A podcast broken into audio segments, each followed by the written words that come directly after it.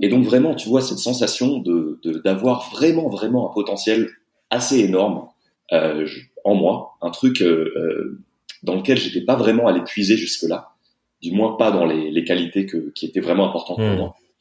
Euh, notamment tout le, le, le domaine du service aux autres, de, de l'écoute, de l'empathie, de l'humain. Euh, et donc cette, cette, cette dissonance-là, ben, elle faisait que c'était de plus en plus difficile euh, de me motiver le matin et de me dire, ok, il y a du Mhm. sens dans ce que je fais. Tu vois, je faisais euh, des, des, des campagnes publicitaires autour du monde pour des annonceurs qui faisaient déjà des centaines de millions ou des milliards de dollars de chiffre d'affaires. Tu vois, ça me ça me nourrissait pas. Et donc euh, et donc du coup, en fait, la décision, elle a été moins difficile que ce qu'imaginent la plupart des gens, parce qu'ils voient ça comme une espèce de, de truc monstrueux, euh, d'abandon.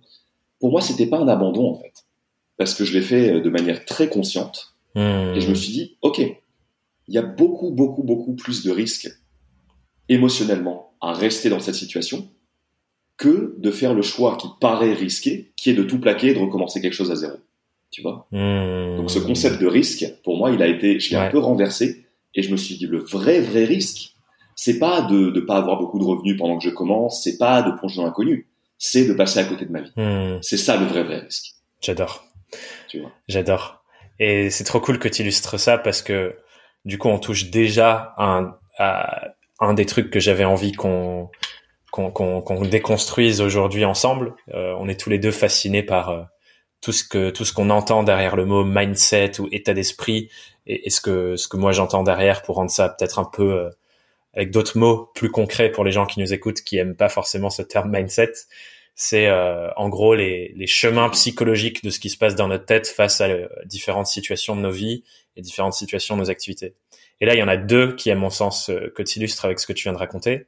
Le premier, c'est, et on pourra voir le- lequel on suit, mais le premier, c'est le reframing. Tu as changé ta manière de regarder quelque chose en changeant la, la, presque ta définition du risque. Tu te dis, OK, j'ai envie d'aller faire ça, j'ai envie de me lancer dans une nouvelle aventure, euh, changer euh, de mode de vie, changer de, de, de carrière.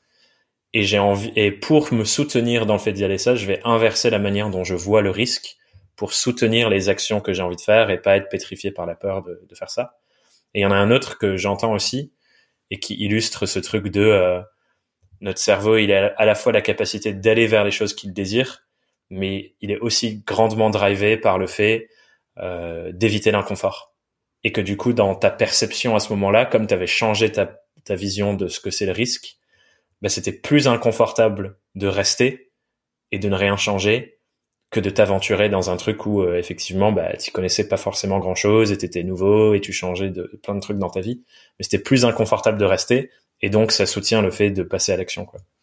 Du coup, je trouve ça hyper intéressant parce qu'on touche déjà des, des sujets euh, entre guillemets mindset euh, qu'on peut rendre plus concrets d'ailleurs. C'est extrêmement juste que tu, tu serais pas un peu coach sur les bords, par exemple. Moi? Non, je, non, non, non. Non, jamais tu penses. Mais ouais, tu vois, c'est- très, ça me parle beaucoup ce que tu dis sur cette, euh, sur ce reframing, sur ce changer de la vision un peu qu'on a euh, d'une certaine chose ou d'une certaine croyance. Parce qu'en fait, je pense que c'était, c'était un premier pas indispensable de moi-même m'autoriser à voir les choses de manière complètement différente Hmm. pour pouvoir faire de ça ensuite le cœur de mon activité.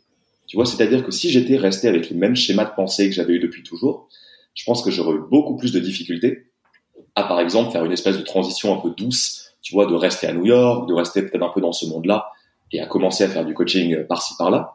Je Hmm. pense pas que j'aurais eu à ma disposition autant d'outils, tu vois, que Hmm. par l'expérience vécue.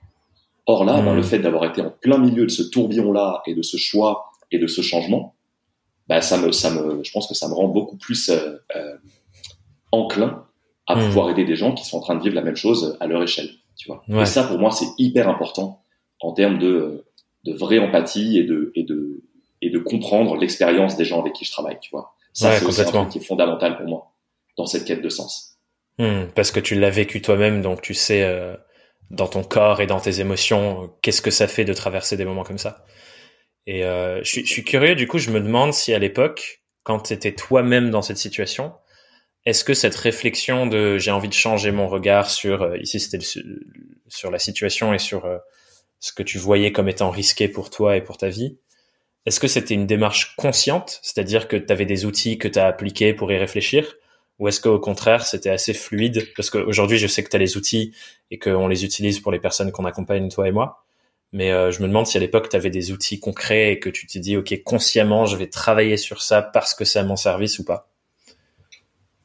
Hmm. C'est une bonne question, ça.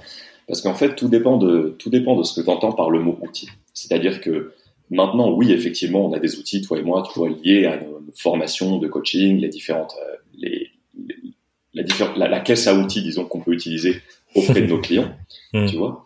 Mais, mais je dirais que moi, mon plus, grand outil, euh, ça a été l'intuition. Vraiment. C'est-à-dire que c'est, tu vois, j'ai grandi en étant quelqu'un de très, de très analytique, d'assez rationnel, de très cérébral. Et du coup, j'ai eu du mal pendant longtemps à me connecter vraiment à cette intuition.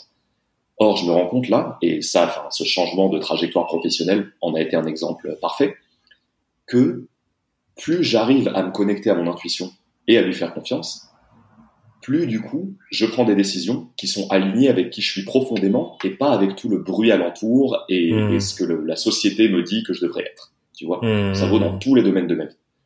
Et donc, ben, in fine, c'était un petit peu un outil. Tu vois, c'est un outil que je que j'apprenais à développer, euh, que j'ai appris de plus en plus à développer à travers plein de choses, des beaucoup de lectures, des ateliers, du développement personnel, euh, des conversations hyper hyper intéressantes avec des gens, tu vois, peut-être plus avancés que moi sur ce chemin-là, etc.